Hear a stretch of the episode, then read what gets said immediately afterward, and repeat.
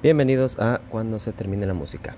En este segundo episodio vamos a tratar un tema un poquito más tranquilo, claro, eh, dentro de los estándares de la música, el rock y todo su entorno, su atmósfera, eh, con respecto a los escándalos que han sufrido varias, varios artistas y agrupaciones a lo largo de su historia. Obviamente, eh, todos sabemos, el rock es un género que siempre ha dado de qué hablar y pues generalmente los artistas detrás de esta vertiente suelen ser parte de eventos polémicos que han generado repudio en varios sectores de la población. Algunos también pues este un tipo de eh, no sé reacción cómica al respecto. Y si bien solo algunos han llegado a conocerse y muchos más se han quedado ocultos en la obscuridad de sus discreciones, es importante para nosotros conocer un poco del trasfondo que tienen estos rumores, mitos, incluso pues hay unos que sí son muy bien sabidos, eh, que van desde escándalos sexuales hasta homicidios, preferencias extrañas y eventos cómicos que rodean todo este misterio del cual hoy les hablaremos un poco. Iniciaremos el podcast hablando de nuestro pues evento un poco más tétrico que muchos otros lo han mencionado con anterioridad. Claro, este es uno de los temas un poquito más fuertes, pero generalmente eh, todo lo que envuelve el, al rock tiene eh, y la música en sí tiene o coincide con ciertos este, eventos un poco agresivos, como es el caso del cantante Christian Bragg Brickens. Muchos ya lo han escuchado como un miembro fundador o parte de este eh, lo que es la onda del black metal, otra vertiente importante del, del rock o del metal en sí, en Noruega. Bueno, Brickens o Bragg para la raza, estuvo involucrado en varios incidentes oscuros. En agosto del 93 recibió una condena de 16 años de cárcel tras asesinar a puñaladas a Oystein Erunimus eh, Azaret, Azeret, perdón. los, noruegos siempre tienen nombres muy extraños para poder mencionar, pero eh, Euronymous es el nombre correcto de, o el seudónimo correcto de este eh, integrante de la banda Mayhem, que en ese entonces ya también estaba envuelta en varios, varios eh, escándalos, del cual eh, esperemos en otro podcast poder mencionarlos un poco.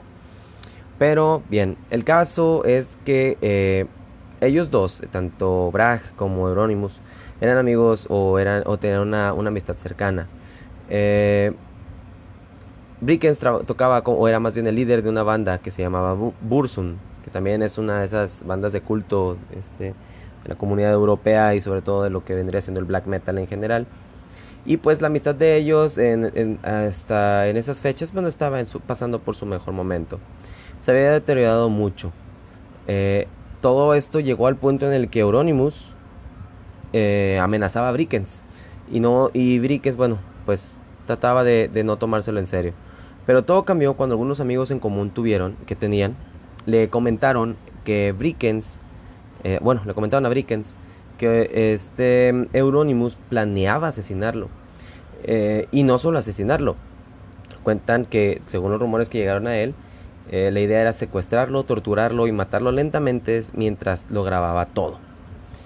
la vertiente del black metal tiene esa pues predisposición a tener muchos casos expuestos de violencia y eh, conductas de, de, las personas que participan en, estos eh, pues géneros eh, algo muy parecido no quiero decir que todos son similares pero generalmente tienen esa característica y su propia presencia o su propia ¿cómo podemos decirlo? imagen refleja un poco de eso lo cual está cool siempre y cuando pues obviamente pues no lleguemos a extremos de asesinatos no entonces, el bajista de la banda Bursum, Bragg, estuvo pues obviamente consternado al respecto y decidió que lo más prudente sería adelantarse a los acontecimientos.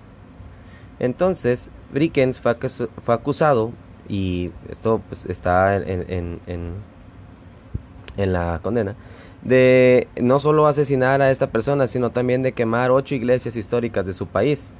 Pero pues lo último no pudo ser probado. En el 2013, a cuatro años de recuperar su libertad, el cantante fue detenido junto con una mujer en Francia, sospechosos de estar planeando una masacre, después de que ella comprase cuatro rifles. Si bien eso tampoco pudo ser comprobado, como lo de las iglesias, la justicia francesa lo condenó por incitar el odio contra los judíos y musulmanes, y en julio del 2014 se confirmó su sentencia con seis meses de prisión y una multa de 8 mil euros. Actualmente tengo entendido que sigue libre, pero pues bueno, este es un poco de lo que pasa en este asunto. Otro incidente o también un escándalo muy sonado dentro de la, de la música fue la comparativa de John Lennon en pleno auge de la Beatlemanía. Se convirtió en un fenómeno este cuarteto de Liverpool como jamás se había presenciado en el mundo de la música. Desbordado por esta repercusión, Lennon llegó a decir en una entrevista en Inglaterra en el 66 que, en términos de repercusión, los Beatles se habían vuelto más grandes que Jesús. Su comentario fue, el cristianismo se irá, desaparecerá y se congelará. No necesito discutir sobre esto. Tengo razón y voy a tener razón. Nosotros ahora somos más populares que Jesús. No sé qué se irá primero, si el rock and roll o el cristianismo. Jesús estaba bien, pero sus discípulos eran ordinarios. Solo ellos son ellos lo que para mí lo arruinarían.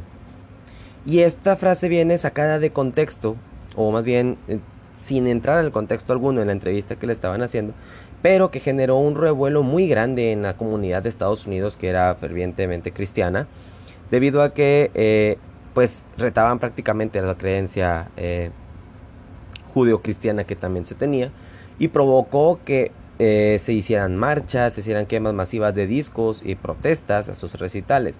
Incluso por ahí se llegué a leer que mucha gente del Ku Klux Klan, esta racita que le gustaba disfrazarse con pijamas, eh, llegó a poner eh, discos de los Beatles eh, clavados en cruces y las cuales las encendía. Em, y bueno, pues todo esto también se, pasaba fuera de los recitales de los Beatles. Ellos mismos asistieron a una conferencia de prensa en Chicago, o sea, los Beatles, en la que Lennon no quería disculparse, pero varias personas le aconsejaron que lo hiciera si quería calmar a las personas molestas con él. Pero subrayó que él simplemente estaba comentando sobre cómo otras personas vieron y popularizaron a la banda. Insistió en que él no se estaba comparando con Cristo, sino que estaba tratando de explicar el declive del cristianismo en el Reino Unido. Prácticamente solo, solo lo que pasó y que realmente eh, sucede muchas veces fue que se interpretó la manera en la que él estaba diciendo algo de una forma equivocada. Tal vez sus palabras no fueron adecuadas, probablemente la gente que lo estaba escuchando tampoco lo entendió como él se quiso dar a entender, pero pues a final de cuentas pasó la historia como la vez que los Beatles se, se compararon con Jesús. De hecho, eh, los Simpsons hacen una burla de eso con los borbotones, en donde Homero eh, aclara que tiene un disco que dice más grandes que Jesús y salen caminando arriba de, del agua al estilo Abbey Road, así y también pues simulando a, a los milagros que hizo Cristo. Otro escándalo también muy sonado y que mucha gente tenemos conocimiento fue en el 69 cuando el líder de los Doors, el rey lagarto en persona, Jim Morrison, fue eje de, una polémica por un show de su banda en Miami, el primero de marzo de ese mismo año.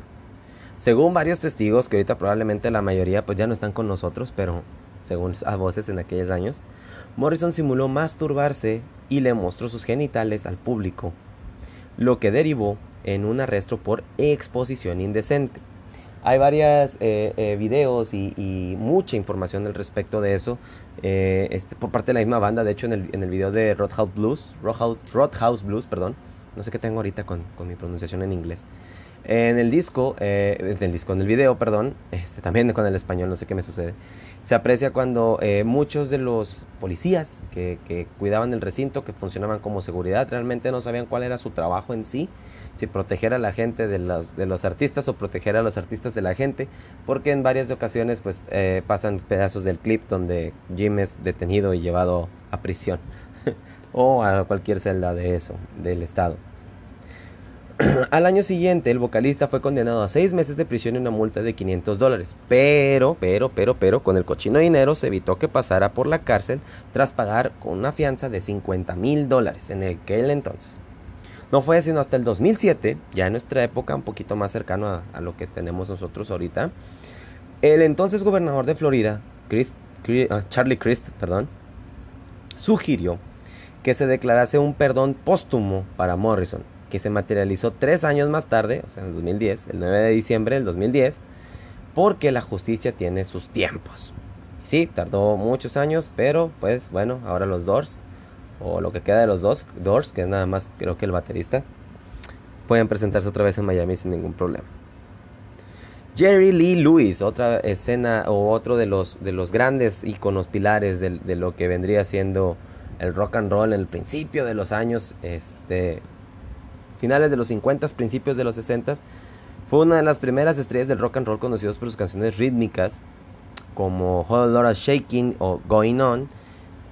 Y pues también fue uno de los, de los primeros músicos más violentos de todo ese tiempo, que era cuando apenas empezaba toda esa onda eh, o, los fundamentos para, por ejemplo, The Who fue uno de los que principalmente expuso la idea de quebrar el escenario, romper las guitarras, eh, etcétera, etcétera, hacer más show, este, el show, ¿no?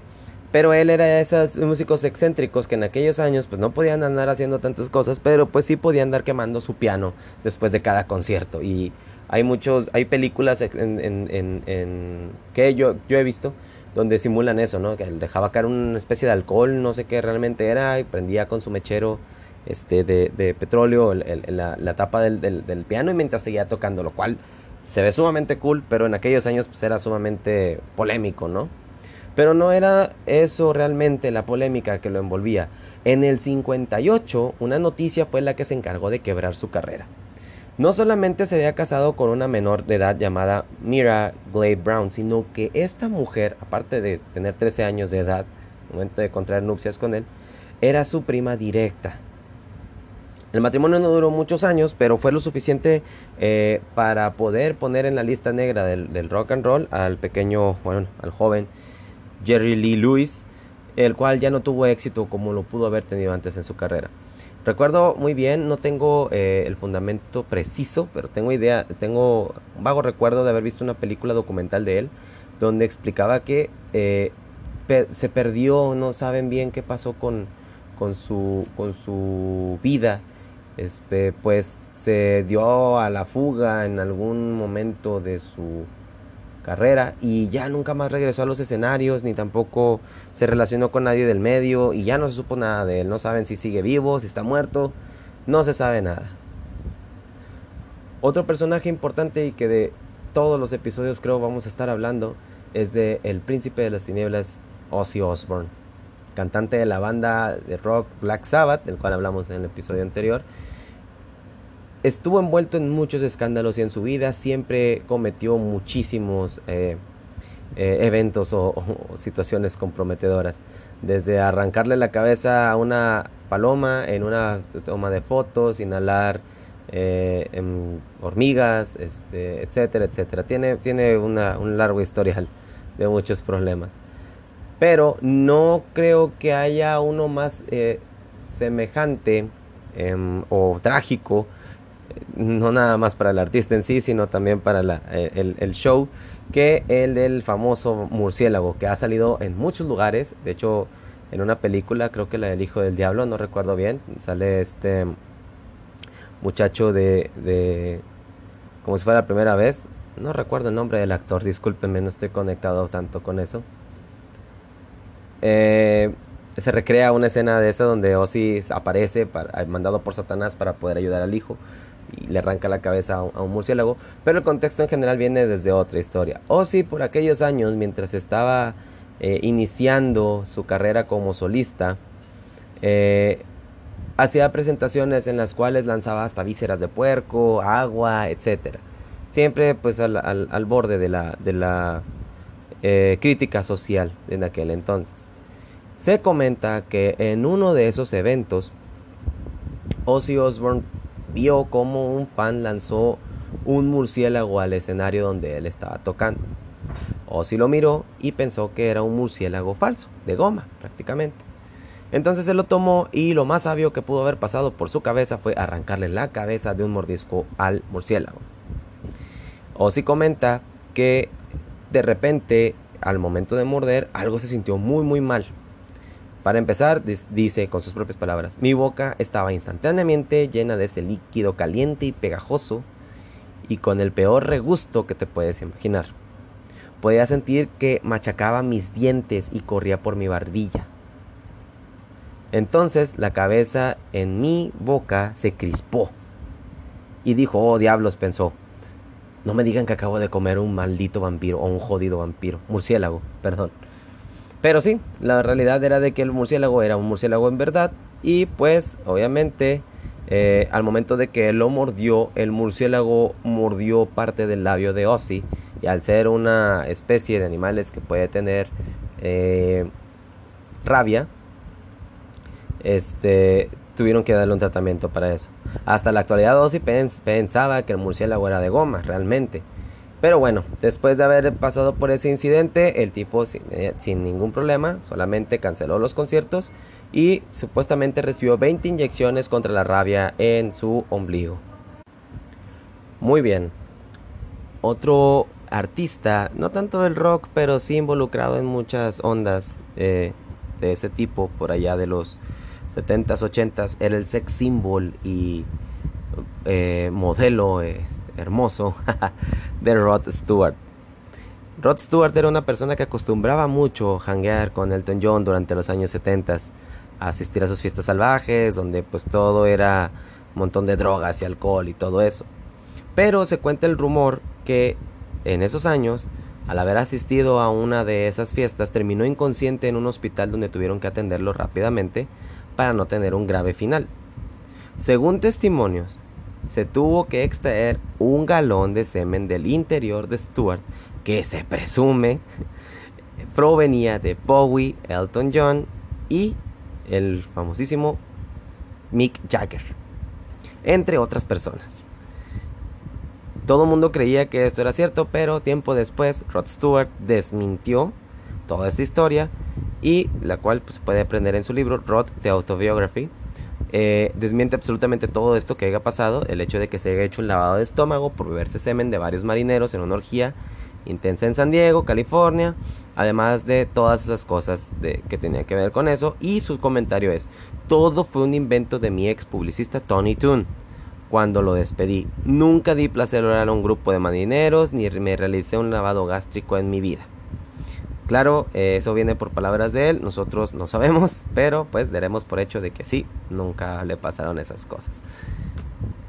Otro importante suceso que también rompió las, las redes, y bueno, no las redes, pero sí los medios de comunicación por allá de la década de los noventas, fue el, bueno, para empezar, las nupcias que contrajo el baterista de Motley Crue en ese entonces, Tommy Lee, con la conejita de Playboy más famosa de todos los tiempos, que era Pamela Anderson. Se dice que eh, protagonizaron, y sí están, existen también, ¿verdad?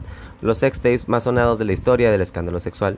Dicho video fue un éxito, dada a la época en la que fue descubierto, pero bueno, años más tarde, Pamela denunciaría a Tommy por abuso y este tuvo que pasar meses en cárcel mientras se le concedía el divorcio de la rubia canadiense. Pero pues a final de cuentas nos obsequiaron esos videos que en algún lado de las redes estoy seguro que ha de tener alguien ya de valorar inmensamente. Igual, eh, también sucesos de este tipo abarcaban eh, muchas décadas y generalmente todos los escándalos sexuales existen por todos lados. Tal es el caso de eh, mi intérprete frontman favorito, Iggy Pop, el cual pasó por un desafortunado incidente o afortunado, depende cómo lo queramos ver, durante un concierto en Michigan mientras él aún era miembro de The Strokes. Era una banda medio salvajona por aquellos años.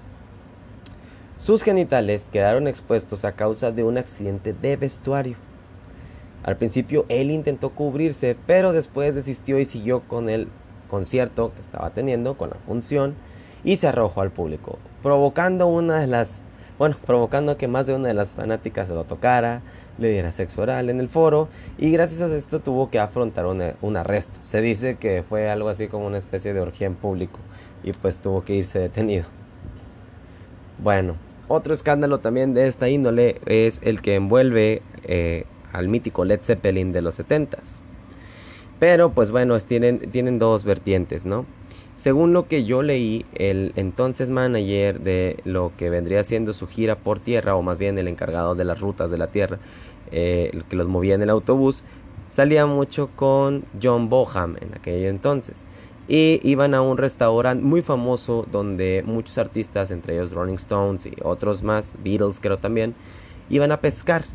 Era un hotel el cual tenía una fuente para que tú pudieras pescar y podías sacar este, pues, peces para poder después comerlos, ¿no? Eh, se dice que estos muchachones no nada más pudieron conseguir peces para pescar, sino que también consiguieron algunas groupies que se habían infiltrado ahí en el hotel y las llevaron a su cuarto. Obviamente, después de haber consumido muchas, muchas cantidades de, vodka, pues las cosas empezaron a tomar un poco de color. Y se comenta que tanto Boham como el entonces eh, manager de ellos, de, lo que programaba las rutas, el que les comenté, no recuerdo el nombre, les debo el nombre, discúlpenme, eh, protagonizaron un escándalo sexual donde una muchachita de 14 años de edad, según esto, eh, fue amarrada a la cama por los integrantes y le fueron insertados en la vagina y el ano trozos de pescado. Mencionan que Jimmy Page era parte partícipe de este asunto, pero lo desmintieron totalmente y dijeron que ellos habían conseguido un pequeño tiburón, el cual era del color parecido al que tenía esta muchacha en su vello púbico, que era pelirrojo, y este con el animal vivo jugaban un poco, lo utilizaron como juego sexual. Eh, en, ningún momento, y eso sí es cierto, en ningún momento no, fue esto consensuado, fue consensuado, más bien nunca hubo una, una situación en la cual comprometieran a la chica y todo el mundo estaba de acuerdo, nadie dijo que no, nadie dijo este detente y simplemente pasaron un buen rato. En fin, se dice también que Jimmy Page, y eso también gira un poco en torno, y claro, ya sabemos cómo es este personaje, eh, se dice que Jimmy Page fue eh, expuesto por una groupie que dio testimonio de que él hacía rituales satánicos antes de tener sexo con ellas. Em, igual también Jimmy Page estuvo un poco ahí involucrado en un, escándalo en donde salía con una chica de también 14 años. No entiendo bien cuál era el truco de estas personas, por qué salían tanto con muchachas tan pequeñas, eh, pero bueno, el caso era de que simplemente por el hecho de pertenecer a una banda de rock estás, estás involucrado en muchas, muchas situaciones un poco turbias. Otra situación similar se presentó entre el 1967 y 1973, donde se dieron dos escándalos muy muy fuertes en la vida mítica de Mick Jagger, el vocalista de Rolling Stones, en el cual se menciona que primero en el 67 la policía irrumpió en una fiesta en la casa de Richards, donde se consumía droga como si fuese agua y donde se encontró a Mick Jagger comiendo un chocolate de la vagina de una muchachita llamada Marianne Faithful. Y este, según este evento, se dice que hasta hay fotos y estuvo grabado. La misma eh, Faithful, señorita Faithful, ahorita ya señora de la tercera edad, comenta que nunca sucedió nada de esas cosas, que a ella no le introdujeron nada. Mick Jagger solamente se burla y comenta que, que pues obviamente es algo un poco torcido. Claro, durante aquellos años era algo muy, muy extraño. Pero bueno, se comentaba que que hacían ese tipo de prácticas. Claro, las drogas siempre influencian en todo ese tipo de situaciones y no es, no es extraño de ver eso, esos sucesos. Pero bueno, eh, queda como un mito, algunos ya lo han desmentido, mucha gente, yo me incluyo, no doy por hecho que no haya sucedido, pero en fin. El segundo y que fue un poco más, más sonado fue cuando Angela Barrett, eh, la entonces esposa de David Bowie, comenta que en el 73 los encontró teniendo sexo a Bowie y a Jagger. También fue un, un poquito eh, fuerte durante aquellas épocas el saber que David Bowie eh, era abiertamente bisexual, pero eh, nunca se ha sabido si Mick Jagger también tenía ese tipo de preferencias sexuales. aparentemente sostuvo una relación un poco física con David Bowie, ninguno de los dos comentó nada al respecto, pero pues en los 70s todo eso pasaba desapercibido no pasaba nada.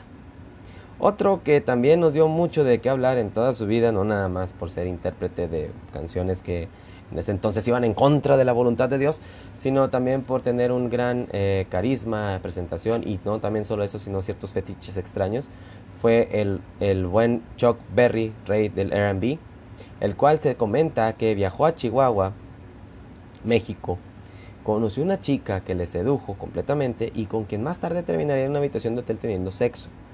Todo iba relativamente bien y nada podría malir sal, como dicen los Simpson, hasta que se dio cuenta que la muchachita tenía alrededor de 14 años. y lo llamaron a declarar y a ser enjuiciado a afrontar una condena, una condena de tres años de cárcel en una prisión mexicana.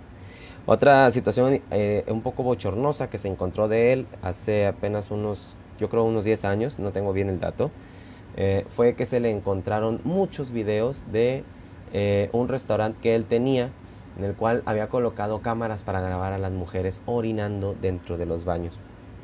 Fetiches son fetiches, no podemos criticar a nadie, pero bueno, Chuck Berry de repente tenía esas pequeñas eh, inclinaciones o detallitos que son un poco complicados de procesar.